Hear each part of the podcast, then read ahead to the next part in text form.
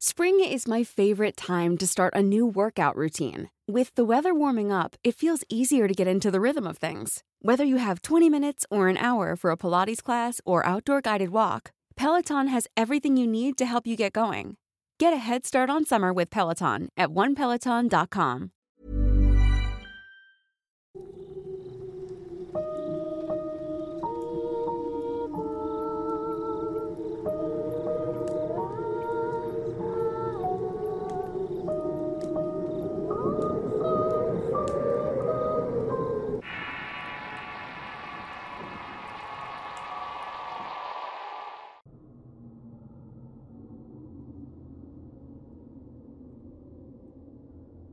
En el podcast pasado, hablaba acerca de los cráneos de bruja que son utilizados para conectar con el mundo espiritual.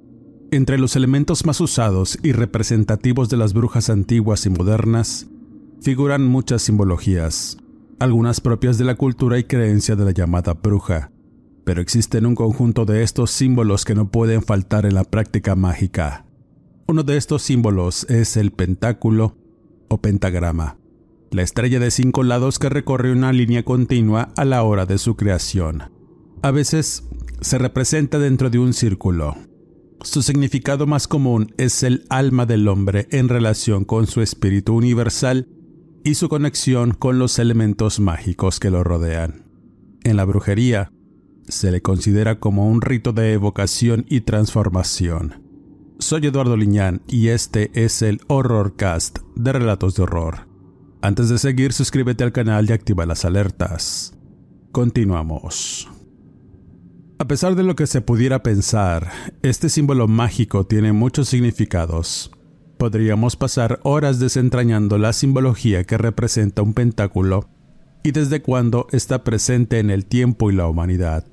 Sin embargo, en este podcast me centraré en su uso como elemento mágico y brujeril de donde se desprenden distintas prácticas y evocadores que usan los brujos y brujas de alto nivel. En la actualidad, ya hablando en términos brujeriles, es la religión Wicca quien ha creado un resurgimiento de este símbolo y le ha dado el verdadero significado de su práctica. Durante mucho tiempo, este sello era sinónimo de maldad, magia negra, demonología y muchas ideas falsarias sobre su verdadera esencia, que con el tiempo las personas lo colocaron como un símbolo satánico. Todo gracias a la religión dominante que, y desde tiempos antiguos, se dio a la tarea de satanizar cualquier tipo de creencia que no entrara dentro del adoctrinamiento cristiano que predicaba la Iglesia en aquel tiempo. Es en la Edad Media donde este símbolo se transforma en uno que representaba la sabiduría espiritual y la verdad de los antiguos hechiceros, encontrándolo comúnmente en puertas y ventanas para mantener alejado al mal y las malas voluntades de las casas. En algunos pueblos, este símbolo era conocido como el pie de las brujas por su influencia mágica, y con el tiempo se le dio la categoría de símbolo maligno y de ahí se dieron muchos significados nada buenos y sí muy supersticiosos sobre el uso y el efecto que tenía este símbolo en la vida diaria de las personas. En cuanto al significado más aceptado, la estrella representa con la punta hacia arriba el espíritu del hombre. Los otros cuatro puntos representan un elemento, tierra, aire, fuego y agua. Todas estas cosas contribuyen a la vida y son parte de cada uno de nosotros. A veces es común encontrarlo dentro de un círculo, el cual representa la conexión de los anteriores elementos y cómo el hombre puede evolucionar a través de un viaje espiritual al estar en contacto con los espíritus de la naturaleza y el poder que emana de estos. El pentagrama circular es la forma pasiva que implica la contención espiritual del círculo mágico de acuerdo con el secreto tradicional de la brujería, además del carácter personal e individual en el camino religioso pagano. Sin duda, cuando miras este símbolo, es común que lo vincules al satanismo y a cualquier religión en donde el diablo es la figura regente del adoctrinamiento, además de estar relacionado con prácticas brujeriles de magia negra y cultos extremistas que tienen como estandarte el símbolo del pentagrama y la cabra. Y aunque Los satanistas fundamentalistas lo han tomado como estandarte. Esta simbología tiene un significado más profundo y más antiguo, pues ya se usaba desde mucho antes que el diablo cristiano apareciera como figura del mal. No obstante, mayormente se le identifica con el satanismo moderno y la brujería de la nueva era. Cada religión le da un sentido práctico distinto. Y si tomamos la idea de que el pentagrama es un icono diabólico, al invertir la figura, los satanistas buscan simbolizar la cabeza del macho cabrío y su prevalencia de la naturaleza y la animalidad sobre el hombre. El pentagrama no es en entero un símbolo del satanismo. Esta religión usa distinta simbología para representar su lado y sus creencias que se alejan de lo convencional, para formar su propio adoctrinamiento. El símbolo es solo una marca en sí misma y como lo he explicado en anteriores podcasts, el pentagrama como cualquier otra figura de las distintas creencias representa la voluntad e intenciones de quien lo utiliza, prácticas tanto para protección como para evocar espíritus del mal todo a través de un sello tan antiguo como la humanidad. En cuanto al aspecto práctico, en cualquier arte esotérico y brujeril existe una ritualización que usa el pentagrama como un sello de protección y curación a través del espíritu. Es el llamado ritual del destierro o ritual menor del pentagrama, el cual busca distintos efectos, principalmente la protección psíquica y la curación del espíritu por medio de la meditación y el desprendimiento sutil. Lo anterior gracias a una barrera de protección contra las fuerzas del mal. Efectos similares a lo que produce la oración y el manta de religiosidad que se lleva a cabo con cualquier figura religiosa o celestial. Una vez que se lleva a cabo con éxito, el pentagrama funciona como una barrera psíquica que permite la entrada y el contacto con energías constructivas y benéficas, además de repeler aquellas cuya carga negativa signifique un daño o un bloqueo psíquico. Las llamadas brujas llevan a cabo este ritual antes de cualquier práctica ceremonial y mágica.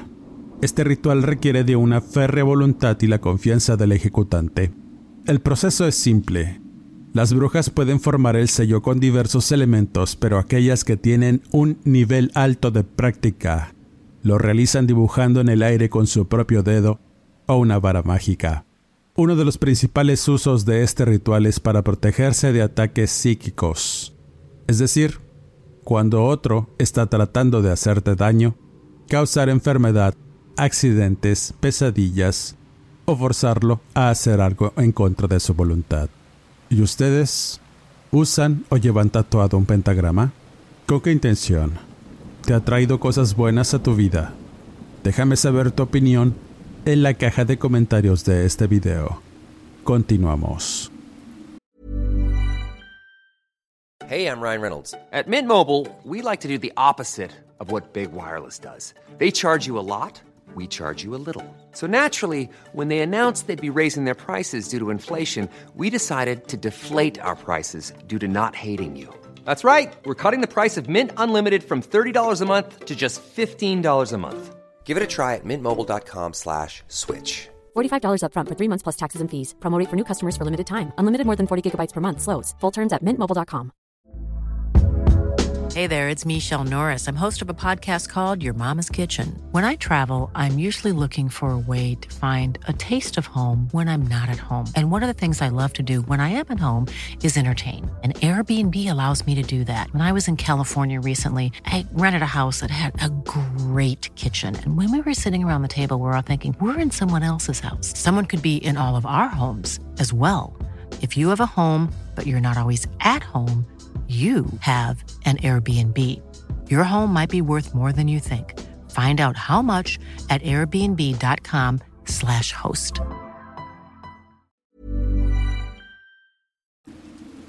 Finalmente, el relato relacionado, contaré la historia de una persona que conocí hace algún tiempo.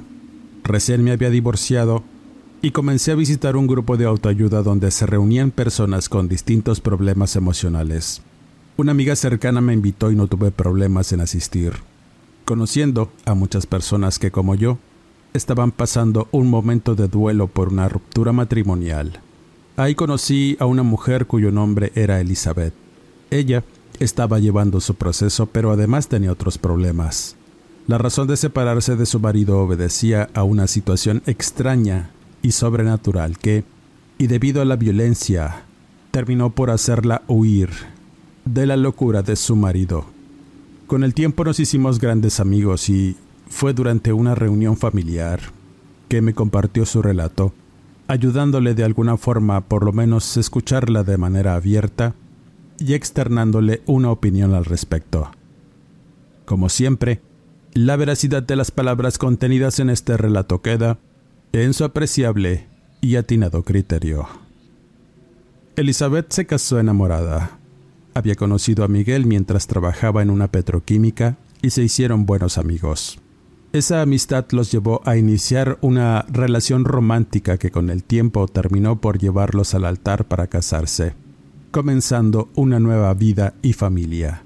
Ambos eran profesionistas, ganaban muy buen dinero y con ellos se hicieron de muchas cosas rápido, adquiriendo una propiedad en un fraccionamiento a las afueras de la ciudad. Como les iba muy bien y a Miguel se le había terminado el contrato de trabajo, decidieron apostar alto y dedicarse a los bienes raíces, comprando propiedades de oportunidad para revenderlas. Al principio les fue muy bien, haciendo buenos negocios que les redituaron. Pero llegó la oportunidad de comprar una finca en una tierra ejidal del estado de Tamaulipas. La propiedad tenía muchos años en litigio y abandono, pues los dueños según habían desaparecido quedando abandonada e intestada la propiedad y los familiares la peleaban, hasta que uno de ellos ganó y con ello comenzó la venta de ese lugar. Para Miguel era una gran oportunidad por la ubicación y que esas tierras irían en aumento por la industrialización y la construcción de una carretera. Su valor en ese momento no era nada en comparación con lo que obtendrían después. Así que hizo todo por adquirir esa propiedad y cuando por fin se hizo de ella, no cabía de gusto. Elizabeth, de igual forma, estaba feliz por su marido. Fue una tarde que la pareja tomó posesión de la propiedad. Se dirigieron a conocerla y evaluar qué arreglos se harían. Luego de varias horas de manejar y adentrarse en interminables caminos de tierra llegaron a la finca. El terreno era muy vasto, con árboles frutales, un pozo con una toma de agua de bombeo y la construcción de dos plantas que estaba en buenas condiciones. La maleza había hecho lo propio al invadir varios rincones de este lugar además de alimañas que habían hecho sus nidos en techos y ventanas, pero en general todo estaba bien.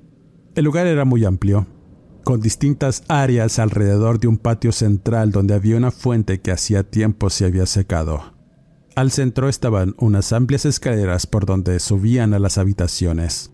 Los árboles que crecían alrededor de la casa tenían ramas frondosas y algunas llegaban al suelo, en tanto otras tenían vestigios de chiquillos que se divirtieron en columpio y casitas, algunas cuyas tablas habían sucumbido al tiempo y la polilla. Para Elizabeth la finca era un lugar muy apacible y soñado de algún modo. La lejanía y la ausencia de ruido era extasiante y los sonidos del monte que rodeaban al lugar eran relajantes e inspiradores en cierta forma. Para Miguel, arreglar el lugar era un reto y lo hacía con pasión cada que adquirían una nueva propiedad y la adecuaban para revenderla, pero en esa ocasión el hombre estuvo renuente a querer hacerlo. Sentían que era el lugar ideal para pasar los fines de semana y que los hijos que aún no tenían crecieran felices en un lugar como ese. Elizabeth se dio la tarea de recorrer toda la propiedad, algo que en principio le llamó la atención, fueron diversas piedras encaladas que hacían un perímetro alrededor de la casa. Eran unas redondas y grandes piedras de río cubiertas de cal. Algunas formaban una línea recta y se encontraban con otras haciendo una forma que rodeaba la casa, y formaban además una barrera para delimitar algunos jardines y áreas verdes. No le dio demasiada importancia, pues pensaba que formaba parte de la misma decoración campirana que dominaba todo el lugar. En ese momento, la voz de Miguel sonó en el radio de comunicación que llevaba. Había encontrado algo importante.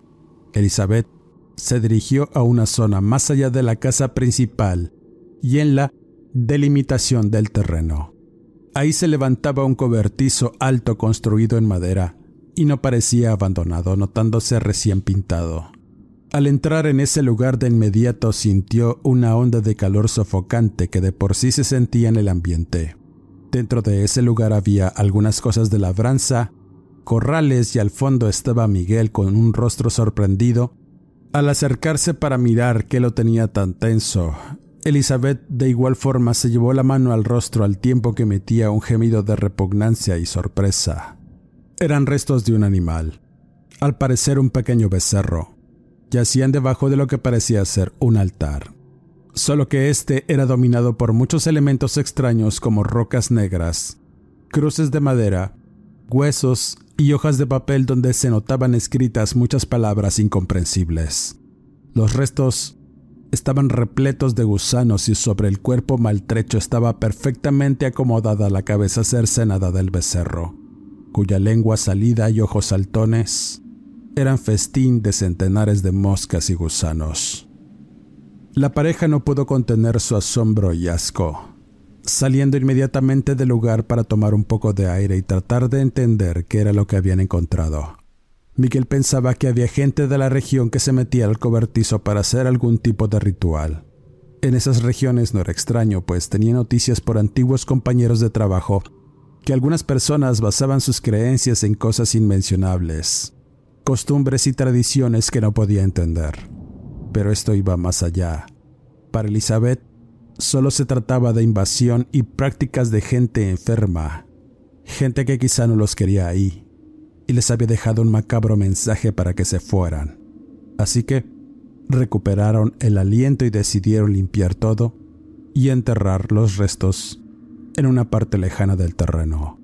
Luego de hacerlo, el calor sofocante de la tarde los hizo dormir por un largo y prolongado rato, hasta que el sol se ocultó y los mosquitos interrumpieron su sueño. Al despertar, notaron como todo estaba a oscuras y la luz parpadeante de las candilejas les indicaba la mala instalación del cableado eléctrico. Otro detalle más que arreglar, pensaba Miguel. A pesar de ello, se miraban optimistas pues ya tenían una idea de qué harían en su lugar soñado y familiar, que pensaban construir en ese lugar, pero los verdaderos problemas comenzaron al querer irse del sitio. La lujosa camioneta en la que llegaron no encendía. Por más intentos que dieron no dio marcha, dándose cuenta que la batería estaba descargada. Miguel al revisar, con espanto se percató que los extremos de los cables de la batería estaban arruinados dañados a modo para evitar que funcionaran y eso lo alarmó. Elizabeth de igual forma estaba preocupada y para aumentar más la tensión, los teléfonos no tenían cobertura en ese lugar, resultando inútiles y provocando en la pareja una intranquilidad que los hizo meterse a la casa y encerrarse en tanto discutían qué hacer.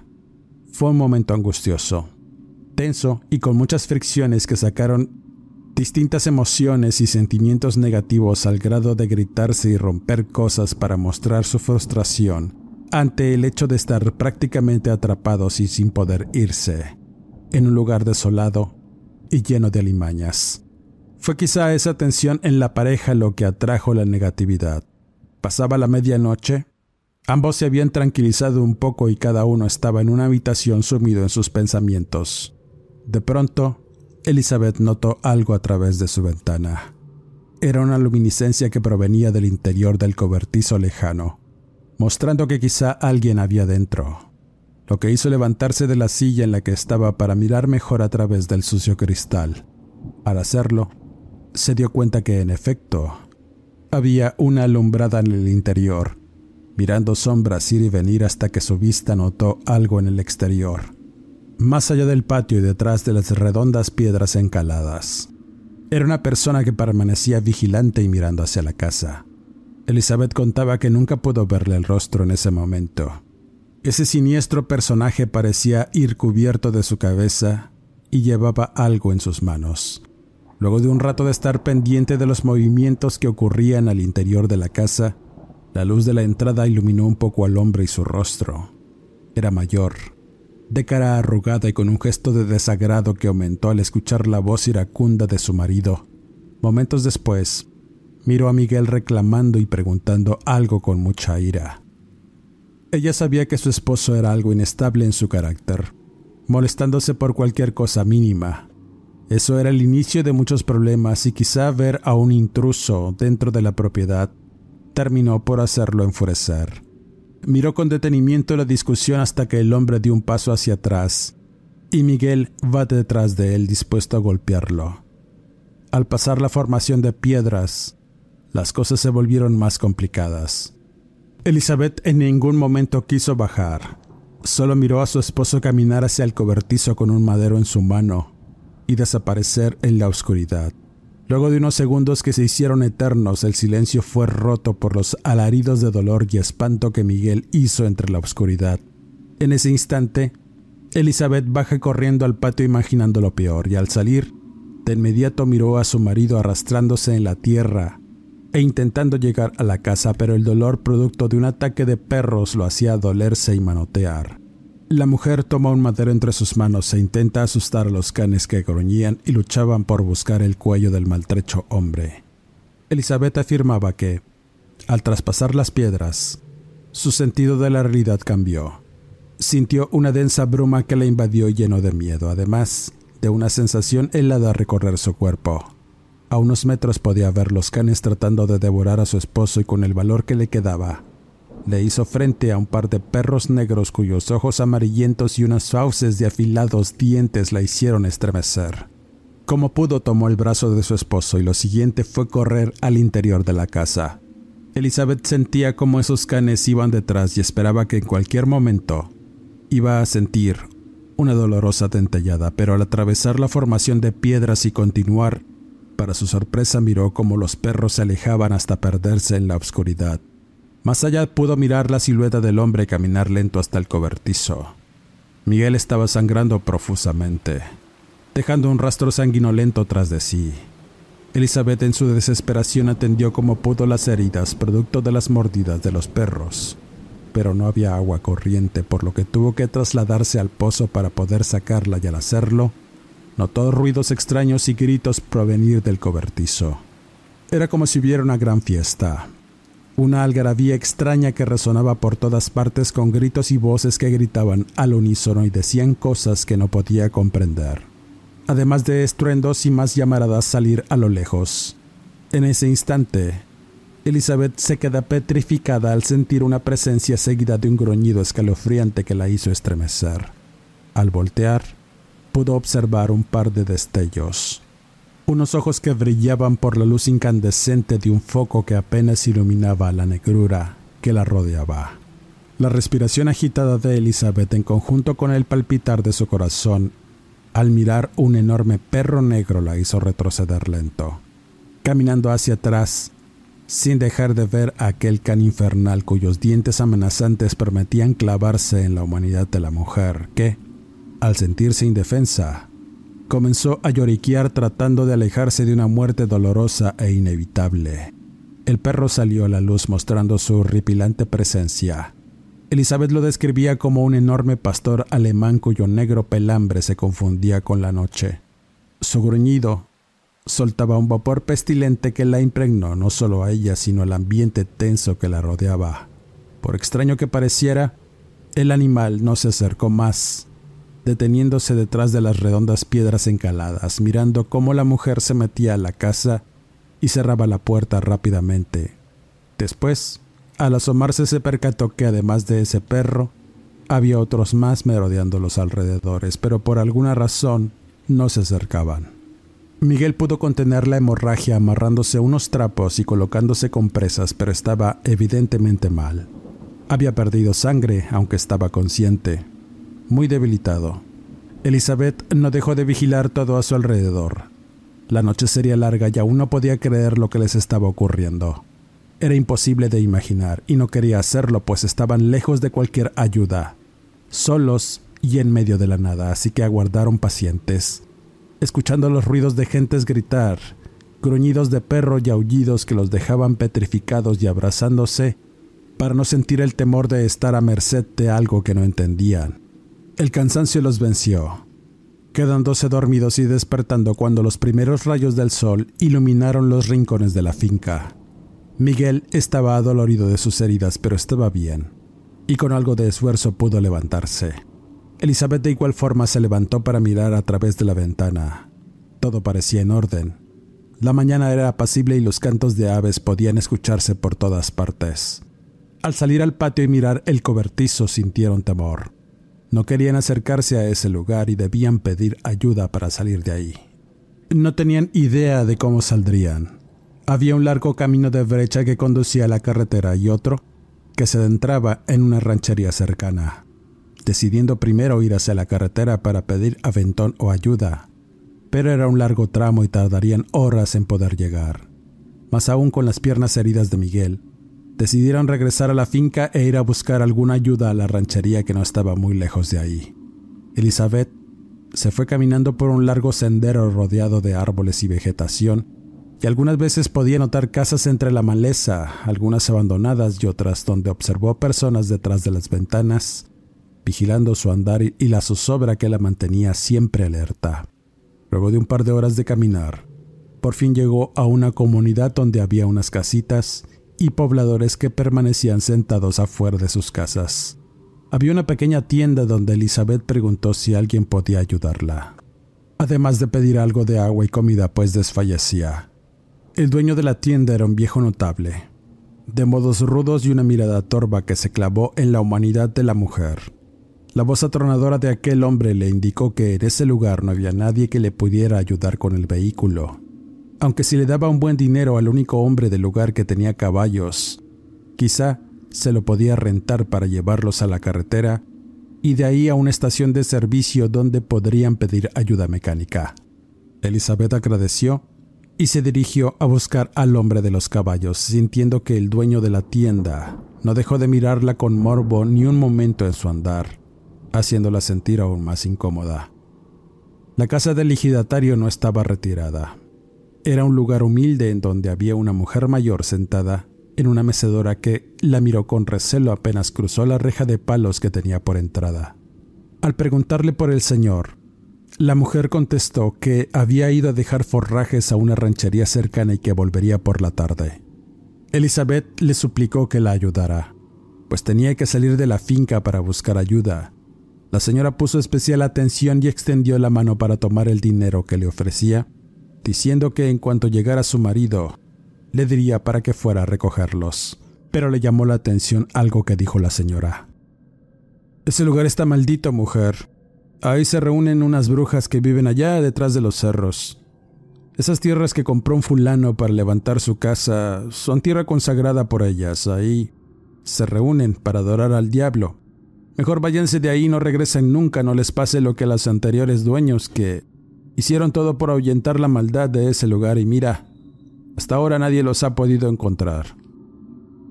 Dicho esto, Elizabeth se dio la media vuelta y regresó por donde llegó. Se fue pensando todo el camino las palabras de la mujer y no podía ni siquiera imaginar que todo eso fuera posible. Pero la experiencia de la noche anterior era una clara muestra de que algo no estaba bien y no debían permanecer más tiempo ahí. Aún era temprano cuando llegó a la casa. Miguel permanecía sentado y tranquilo recuperándose de sus heridas y de algún modo había metido la camioneta a un techado dentro de la casa para hacerlo funcionar. Y en eso estaba cuando Elizabeth llegó, comentándole lo que había hecho y escuchado. Por supuesto Miguel no estuvo de acuerdo en dejar la propiedad o venderla. Era una locura. Supercherías de gente de pueblo como abundaban ahí, decía. Con algo de preocupación, Elizabeth subió a la planta alta de la casa por sus cosas y al asomarse por la ventana, miró con algo de extrañeza que la formación de piedras encaladas se había roto al momento de querer meter la camioneta. No se había dado cuenta que era un círculo casi perfecto el que corría por alrededor de la casa, pero había algo más, y decidió subir al tejado para comprobarlo. Ver con detenimiento, y en ese instante sintió que un espasmo casi le hace doblar las piernas al mirar la forma desde arriba. Era un pentagrama perfecto, hecho de blancas piedras rodeado por un círculo de otras tantas más, y en medio de esta formación estaba la casa. Quizá los antiguos moradores habían colocado esas piedras ahí a modo y no entendía por qué razón. Lo único que restaba era salir de ese lugar infernal y no volver nunca más, aunque su marido no estuviera de acuerdo. Ya había caído la tarde y la oscuridad poco a poco los iba sumergiendo en tensión y nerviosismo de volver a experimentar la situación de la noche anterior. Elizabeth no entendía cómo es que el hombre del caballo no había llegado por ellos a auxiliarlos. La oscuridad se apoderaba cada vez más de todos sus sentidos y las luces parpadear no lo hacía más fácil y a medida que pasaban los minutos, el terror poco a poco se iba apoderando de la pareja. En cierto momento, escucharon nuevamente aullidos y voces hablar afuera de la casa. Decían algo que apenas podían entender y al asomarse, con espanto notaron que estaban rodeados de personas. Las negras sombras que proyectaban eran algo horrible e iba más allá de lo inimaginable. Elizabeth describía ese momento horrible con mucha angustia, una de ver a varias personas, en su mayoría mujeres, por el largo de sus faldas, y algunos hombres con sombrero que se acercaron lento a la casa, entrando precisamente por esa abertura de las rocas que había hecho Miguel para meter la camioneta. No sabían qué esperar. Tan solo subieron a una de las habitaciones en donde bloquearon la puerta con un mueble y escucharon la escandalera que se hizo en la planta baja. Cosas romperse, gritos y voces que insultaban hasta que finalmente algo los asustó. El humo y las flamas que salían por las ventanas estaban quemando la casa. Al asomarse por una ventana, Elizabeth miró cómo la gente corría en medio de risotadas para alejarse del fuego y un par de perros negros iban y venían por el patio como esperando a que salieran del lugar para dar cuenta de ellos. En un acto desesperado salen por la ventana para tratar de huir, pero los animales ya estaban esperándolos abajo. Ladraban con frenesí hasta que algo los alertó, huyendo hacia la oscuridad de los árboles y con rumbo al cobertizo, donde se miraban sombras y venir, unas atentas y otras alzando los brazos que eran de las personas que se habían reunido en este lugar las cuales tenían su extraña reunión. Elizabeth, pensando que ahí terminarían carbonizados, miró con asombro a un hombre montado en un caballo, llevando a otro jinete detrás. Se metió hasta el recibidor y comenzó a devolver las piedras que fueron quitadas de la formación del pentagrama. Era el hombre del caballo y su mujer. No podía creer que estuvieran ahí, pero el hombre les dijo que llegó a esas horas pues tenía muchas entregas. Y el mensaje que le dio su mujer fue tarde, pues se le había olvidado hasta que vio el dinero en una cómoda, recordando que Elizabeth se lo había dado. Al preguntarle sobre esas personas, el viejo Montaraz les dijo que eran unas brujas locales y sus seguidores, unos ejidatarios que habían perdido la razón por motivo de las riquezas que el ritual de las habas les había dado. Una antigua creencia y maldición que muy pocos conocían, pero, al obtener el favor del diablo, enloquecieron por la riqueza sin poder disfrutarla. El círculo de piedras y la estrella funcionaba para proteger la tierra. Dentro de estas piedras encaladas con polvos mágicos y otras cosas que los brujos buenos recomendaban, el mal no podía entrar. Las personas que vivieron antes en esa finca desaparecieron, no se sabía la razón. Lo que sí se sabía es que la tierra de ese lugar estaba maldita por ser un punto de reunión de brujas en donde se estaban cometiendo muchas atrocidades además de desaparecer gente. La pareja no podía dar crédito a las palabras del viejo jinete y su mujer que atentos miraban cómo la casa se quemaba poco a poco, mencionando que dentro del círculo de piedras estaría bien y que debían esperar a que esas personas terminaran con su en el cobertizo y se fueran. Al paso de las horas y cuando por fin vieron el cielo más claro, era momento de partir de ese lugar infernal.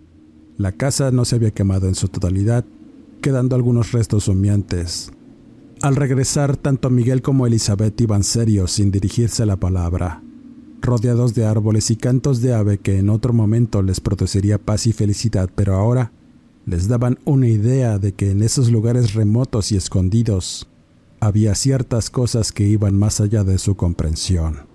Luego de esa odisea y muchos problemas, por fin pudieron llegar a la ciudad y a su lujosa casa, pero la amargura que sentían los dejaría en paz aumentando más los problemas en la pareja hasta que finalmente terminaron por separarse.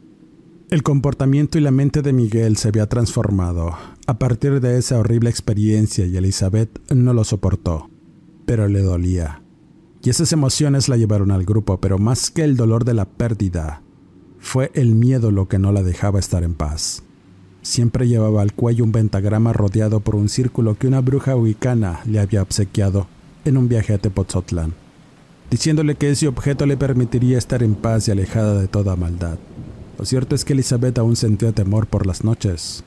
Aún sentía que tenía sueños vívidos en que las sombras de las brujas se materializaban dentro de su habitación para llevarla a ese cobertizo en la finca, donde le quitaban sus huesos para dárselos a sus perros guardianes. Con esta historia cierro este podcast. Quisiera mandar saludos a Elizabeth por su invaluable apoyo en la realización de este episodio. A los señores Miguel Rocha, Teresa Moreno, Arturo Sierra, Víctor Romero, Alex Blackmouth, de igual forma a Alexia Moreno, Tamara Fernández, Gigi Mendoza, Tamara Treviño, por escucharme atentas en cada emisión. Dale like, comparte, comenta, suscríbete al canal y activa las alertas. Soy Eduardo Liñán, escritor de horror. No me despido y nos escuchamos en el siguiente podcast.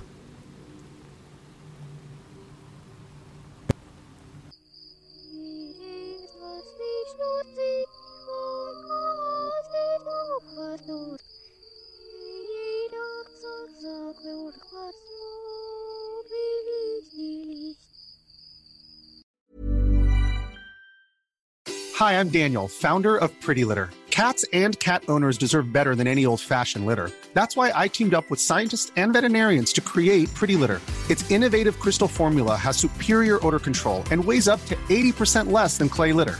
Pretty Litter even monitors health by changing colors to help detect early signs of potential illness. It's the world's smartest kitty litter. Go to prettylitter.com and use code ACAST for 20% off your first order and a free cat toy. Terms and conditions apply. See site for details.